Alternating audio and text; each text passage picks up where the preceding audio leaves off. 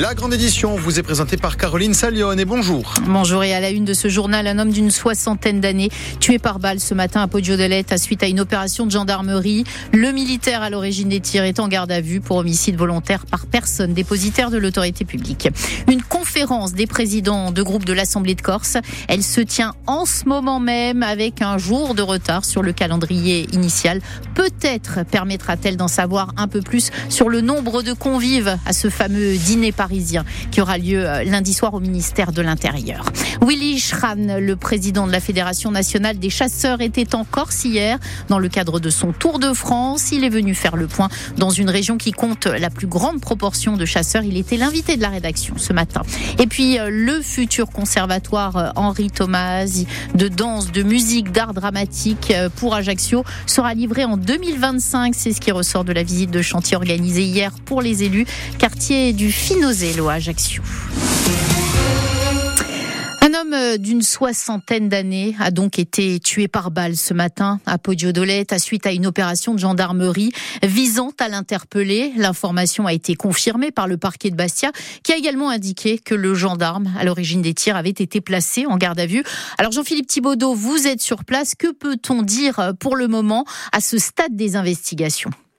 À l'heure actuelle, Caroline, les services de gendarmerie et d'enquête sont toujours sur place et, procèdent aux premières investigations pour essayer de déterminer les circonstances exactes de cette affaire où, vous l'avez dit, un homme d'une soixantaine d'années a été tué lors d'une opération de gendarmerie euh, visant à son interpellation, une opération conduite euh, par les services de la section de recherche d'Ajaccio et de Bastia et les services euh, de gendarmerie de Bastia qui agissaient sur commission rogatoire d'un juge d'instruction du tribunal judiciaire d'Ajaccio pour des chefs de recel de vol, association de malfaiteurs et vol en bande organisée, une opération qui avait pour objectif l'interpellation de plusieurs personnes en Corse du Sud et en Haute-Corse. Trois personnes ont d'ailleurs été interpellées selon euh, nos informations dans la région euh, ajaxienne. La quatrième visée par cette opération et donc cet homme d'une soixantaine d'années qui était connu défavorablement des autorités pour différentes condamnations. La victime a été touchée par plusieurs balles au moment de sa tentative d'interpellation et malgré l'intervention des services de secours, elle est décédée des suites de ses blessures. Les circonstances exactes ne sont pour l'heure euh, pas connues et de nombreuses questions se posent, notamment autour des, faits, des tirs effectués euh, par l'un des gendarmes sur place. Agissait-il en légitime défense ou alors a-t-il fait usage de son arme de façon précipitée? Comme cela se murmure avec insistance du côté de Pojadolette. L'enquête devra répondre à toutes ces questions. D'ailleurs, selon nos informations, la victime n'était pas armée euh, au moment des faits. Le gendarme à l'origine des tirs a été placé en garde à vue au chef d'homicide volontaire par personne dépositaire de l'autorité publique. L'enquête, elle, a été confiée au service de la DIPN de Haute-Corse et de l'IGGN. Merci euh, Jean-Philippe. Je rappelle que vous étiez en direct de Poggio d'Olette et puis un article à retrouver euh, sur Bleu RCFM, mais aussi sur nos réseaux sociaux. De la politique à présent dans cette édition, le ministère de l'Intérieur ne sait toujours pas combien de couverts il y aura sur la table du dîner lundi soir, place Beauvau. Le nombre de convives n'est toujours pas arrêté. Peut-être en saura-t-on un peu plus après la conférence des présidents qui se tient d'ailleurs en ce moment même avec un jour de retard. Une réunion qui va permettre, Paul Ortoli, et c'est important euh, en ce moment, de prendre la température politique. Oui, Caroline, elle est plutôt glaciale. Depuis une heure, les chefs de groupe politique de l'Assemblée de Corse mettent un point final à leur discussion sur l'autonomie débutée il y a plus d'un an et demi. Cette synthèse thématique doit servir de base à un document plus général, mais il y a peu de chances que les divergences entre la droite et la majorité nationaliste sur le fond et la forme s'apaisent. Échaudé par la déclaration de Gérald Darmanin, fait-moi gourse car reste indécis sur sa participation au dîner Place Beauvau de lundi. La copie du ministre de l'Intérieur est prête, mais il attend la feuille de route des élus corses qui se fait attendre, une feuille de route qu'il veut consensuelle, et qui ressemblerait à un grand écart qui va de la droite de Jean-Jacques Panouzi à Paul-Félix Benedetti. Gilles Simeone, qui reste mutique, réfléchit à un dernier tour de piste des élus en convoquant sans doute demain la délégation insulaire qui a participé au comité stratégique avec Paris. Autour de la table, les présidents de l'Assemblée, l'exécutif, les parlementaires, des maires, et les chefs de groupes territoriaux. Il y a aussi dans ce sprint final des ambassadeurs de bonne volonté que sont Laurent Marcangel et Jean-Christophe Angeligne qui plaident pour un certain pragmatisme. Bref, il reste quatre jours à Gilles Siméon pour sauver le processus politique sur l'autonomie. Et hier à Bastia, on peut dire que le parti de la majorité territoriale, Fémois Goursica, n'a pas été très bavard, préférant insister donc sur la volonté de voir le processus réussir, mais surtout ne rien dire sur ce fameux dîner parisien. Selon Fémois Goursica, un accord large pourrait être conclu d'ici la fin de la semaine. On écoute François Martinet, secrétaire général du mouvement, au micro de Patrick Vinchiguer. Nous, on est dans les temps. Aujourd'hui, on travaille à un accord fort. On sait qu'il y a des convergences qui se font autour de nombreux points. Il y a encore des points de divergence. Ça discute, ça travaille. In fine, nous, ce qu'on veut, c'est que on arrive à cet accord large. On a confiance à nos élus et nous, Fais-moi à gauche, on est déterminés et on poussera à fond ce processus qui finalement est l'aboutissement de l'enracinement de la paix en Corse.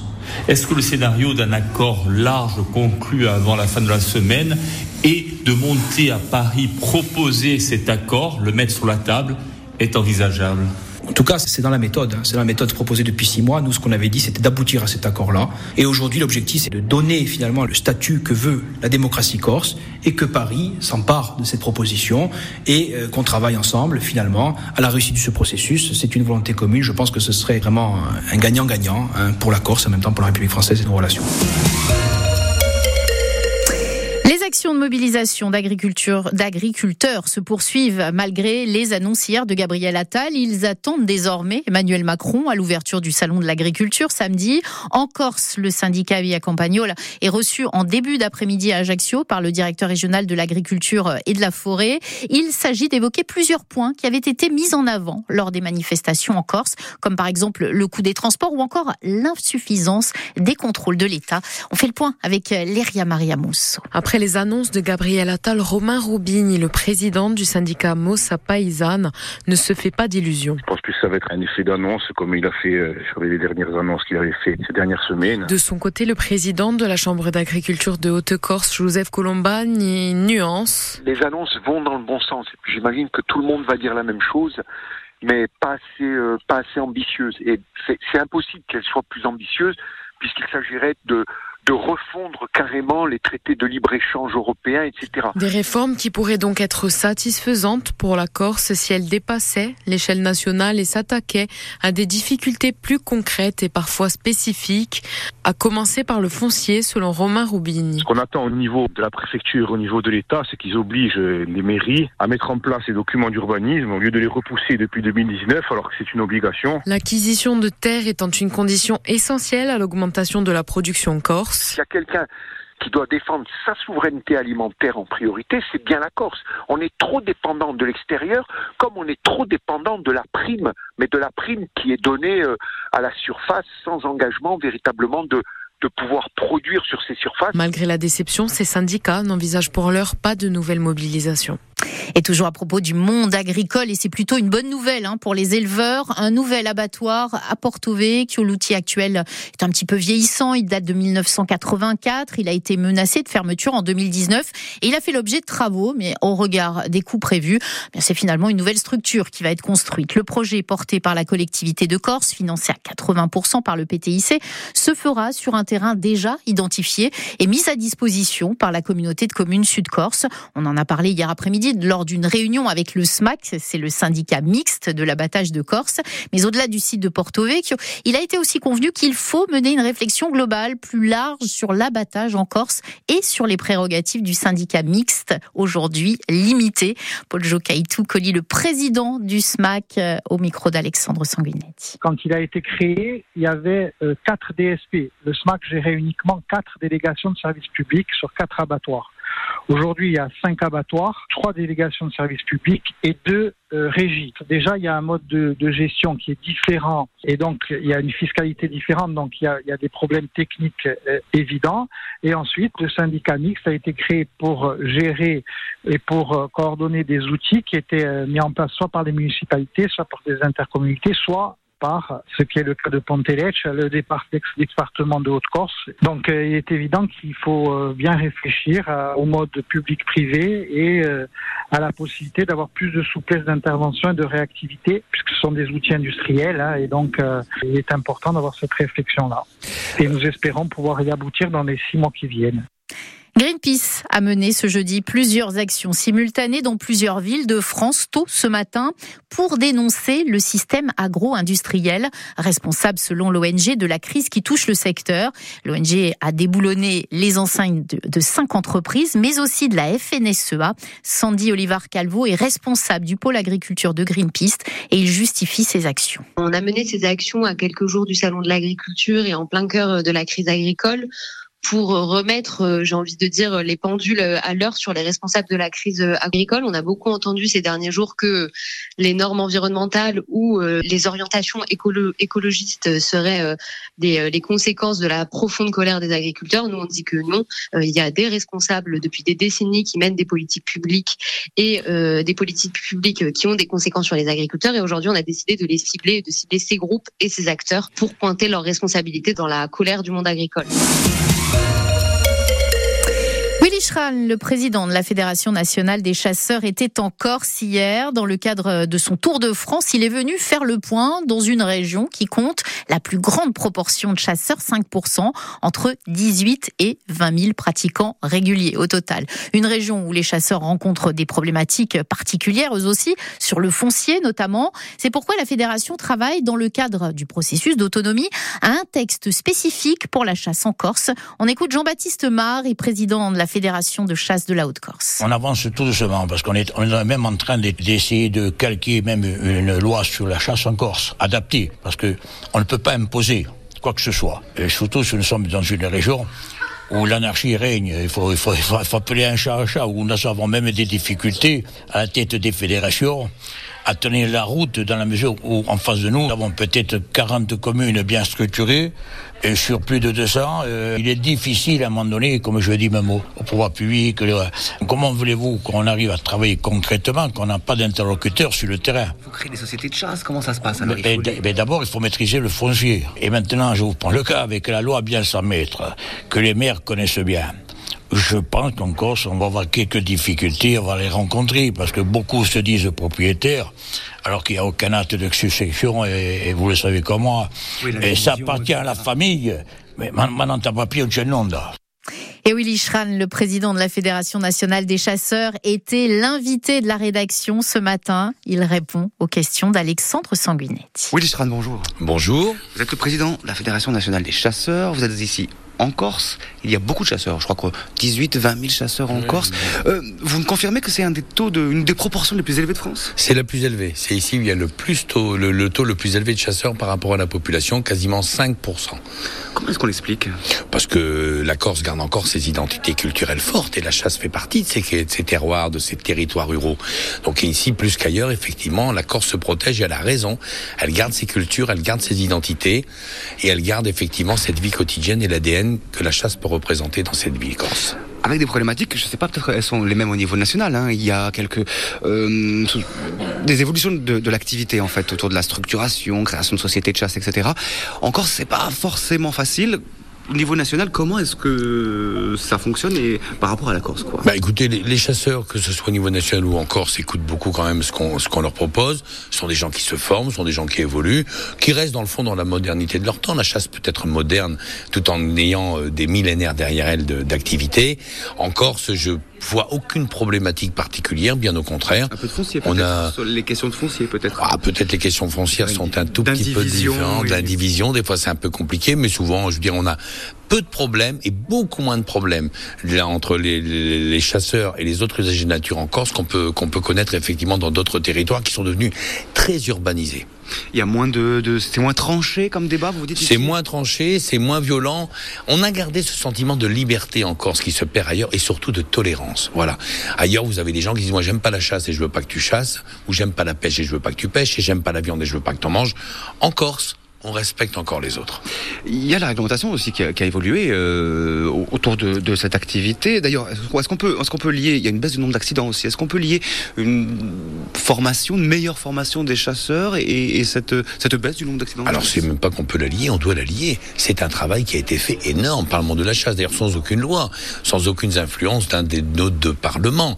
On a divisé par cinq le nombre de d'accidents euh, de chasse en France comme le nombre de morts, et non pas effectivement effectivement pas avoir mis des contraintes. On peut nous dire oui, vous êtes moins de chasseurs, c'est vrai, sauf qu'on tire dix fois plus de coups de carabine qu'avant. Donc on a au contraire fait un travail énorme sur les chasseurs.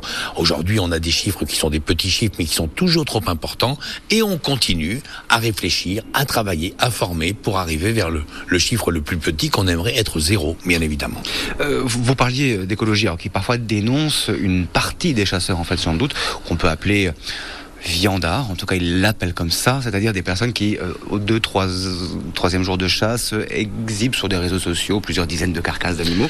Oui. Ça fait partie aussi de, de, cette mauvaise image que vous pouvez avoir, bah, alors que c'est peut-être une petite partie des chasseurs. Alors moi je conseille évidemment, avec ces, euh, je conseille évidemment de faire très attention aux réseaux sociaux qui sont une arme très dangereuse pour euh, pour toutes les activités rurales. D'ailleurs, faut pas mettre trop de champignons, trop de poissons, trop de gibier, effectivement, sur les réseaux sociaux, sur le Facebook en priorité.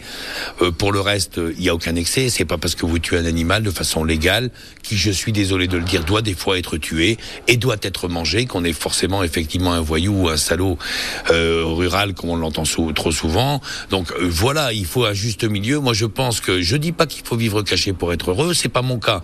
J'ai mis la chasse en pleine lumière en prenant la présidence, mais évidemment, euh, aujourd'hui, il y a des choses qu'on peut éviter de faire voir. Si vous avez passé une belle journée, que vous avez tué plein de sangliers ou plein de perdreaux, eh ben montrez les et les visages pleins d'émotions de vos copains, vous aurez plus à gagner que de faire voir effectivement quelques oiseaux ou quelques sangliers.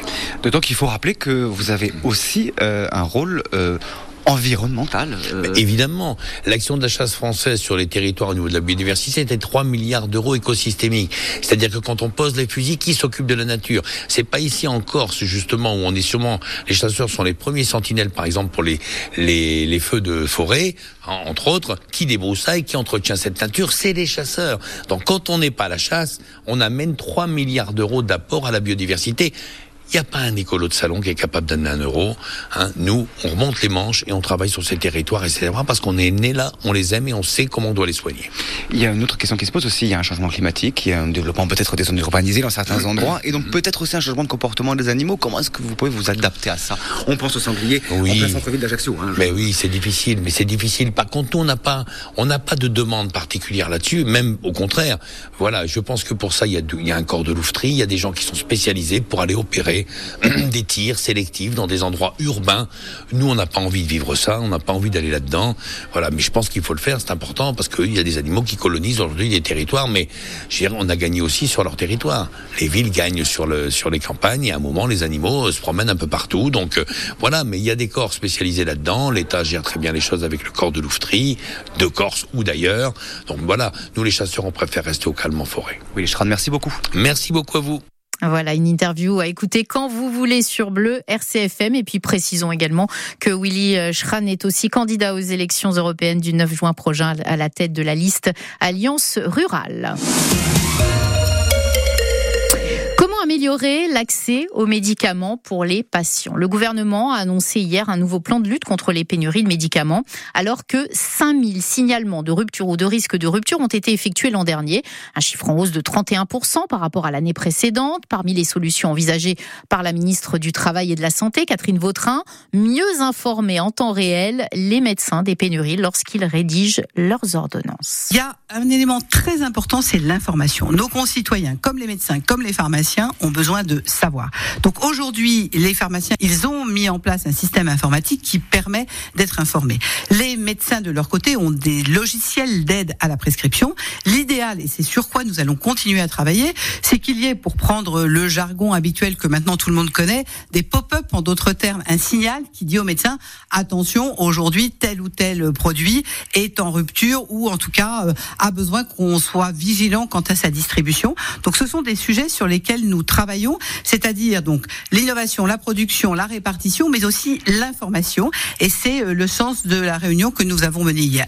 Catherine Vautrin qui a également annoncé ce matin l'arrivée et le remboursement a priori cet automne d'un vaccin contre la bronchiolite pour les plus de 60 ans. Des informations à retrouver sur francebleu.fr. Direction Ajaccio à présent où le conservatoire de musique de danse et d'art dramatique Henri Thomas entre dans sa phase finale de travaux. Une visite de chantier a eu lieu hier, le gros œuvre a été achevé en novembre et les 26 salles que compte la structure commencent à être aménagées. Un projet stratégique pour la ville Visite guidée avec Paul Ortoli. Du granit, 70 poteaux galbés en béton armé et du verre pour le futur temple ajaxien de la musique, de l'art dramatique et de la danse. Et c'est l'un de ses architectes, le grand Rudy Ricciotti, qui en parle en défendant ses tailleurs de pierre. Je ne sais pas si vous, ça vous émeut, vous qu'on entend vous plaindre sans arrêt, avec si peu de considération pour les acteurs du travail. Dites-vous bien que l'hommage romantique aux valeurs du travail, c'est le travail du peuple corse, avec ses mains. Je vous le dis, parce que vous n'avez pas trop de tendresse pour eux. L'attaque contre le directeur général des services techniques de la ville jette un pavé dans la mare, mais la visite revient sur une architecture inspirée dont la façade reproduit une partition d'Henri Thomas. Elle a une histoire, cette façade. C'est euh, un concerto qui a été repris, la ligne acoustique d'un morceau du compositeur Tomasi. On voit que tout le travail de la sinusoïde, de l'écrétage des colonnes relève de l'attaque de cette andante. Très reconnaissant à la ville d'avoir accepté ça. 10 millions d'euros d'investissement pour 3000 mètres carrés d'une structure dont le gros œuvre est achevé. Malgré l'incident diplomatique, le maire Stéphane Zbraj est satisfait. C'est un chantier qui se déroule bien, qui, qui avance très bien. On voit vraiment aujourd'hui un premier aperçu de cet ouvrage qui s'insère parfaitement euh, dans ce futur quartier. Euh, c'est annoncé pour euh, fin 2024, euh, début 2025 populaire et culturel, l'écoquartier du Finozil commence à devenir une réalité. Allez, retour euh, sur la Haute-Corse à présent avec euh, une journée portes ouvertes hier au centre de formation des apprentis de la Haute-Corse. Un rendez-vous annuel pour découvrir les métiers et les parcours de formation, de la boulangerie à l'automobile en passant par la menuiserie, la plomberie pour n'en citer que quelques-uns. Reportage d'Alexandre Golini. Succès pour cette journée porte ouverte du CFA qui a pu accueillir dans son établissement à Fouriani des centaines d'intéressés et quelques-uns sont déjà tombés sous le charme de certains métiers. J'ai pu euh, choisir, je pu voir d'autres choses et je vais peut-être m'orienter vers euh, la mécanique euh, chez Mercedes. Moi, plutôt l'électricité et vers l'automobile. Moi, tout ce qui touche à l'automobile, donc plus carrosserie, mécanicien et tout ça. L'automobile, justement, jouit d'un grand succès grâce à Jean-Pierre de Oliveira, formateur dans ce secteur, qui a trouvé la solution pour attirer les plus captivés. J'ai proposé à certains jeunes qui sont vraiment branchés pour faire leur sapé mécanique auto ou moto et je les accueille volontiers une ou deux journées en immersion. Le secteur boulangerie a aussi eu son lot d'intéressés. Ce n'est pas forcément des jeunes, selon Guy Orsini, formateur. On a été assez étonnés. Il y, a, il y a beaucoup de formations adultes qui s'y sont intéressés, qui sont venus d'elles-mêmes, sans association ni rien. Donc c'est encourageant pour l'avenir et j'espère que ça continuera. Une journée réussie pour le directeur du CFA de Haute-Corse, Xavier Luciani. Cet après-midi, quand on voit le, le va-et-vient de personnes, soit par couple, soit individuellement, soit de jeunes accompagnés d'un parent, indique bien que le mercredi après-midi, pour une fois, il a été mis à profit à autre chose que peut-être aller sur des plateaux sportifs. Donc, quelque part, c'est qu'il y a un intérêt à venir nous rencontrer. En 2023, le CFA de Fouriane a enregistré plus de 700 contrats professionnels, un chiffre qu'il souhaite pérenniser durant les années à venir. On parle de football à présent, pas côté terrain, mais côté sanctions. Elles ont été prononcées hier par la commission de discipline de la Ligue après le derby euh, SCB ACA du 5 février. La commission s'est prononcée pour la fermeture pour deux matchs fermes de la partie nord-est de la tribune Petrignani du stade Armand Cesari par révocation de sursis. À l'origine de cette sanction, le comportement des supporters du SCB euh, qui étaient, euh, qui ont fait usage d'engins pyrotechniques, jets d'objets ou encore utilisation de laser. Latino à présent avec une nouvelle étape aujourd'hui du grand débat national sur la mer avec ce soir au Palais des Congrès à Ajaccio à 18h un forum participatif sur le thème du golfe d'Ajaccio. Hier matin, les équipes de la commission nationale de ce débat public sont allées à la rencontre des usagers de la navette entre Porticcio et Ajaccio et Jérôme Souzine nous embarque avec Sébastien Fourmi qui est membre de cette commission pour la Méditerranée. Sébastien Fourmi, on est ici au beau milieu du golfe d'Ajaccio dans le cadre du, du débat public sur, euh, sur, sur la mer, sur le littoral, des rencontres du public sur Ajaccio, y compris le public, comme ici des usagers des, transports, euh, cette navette par exemple.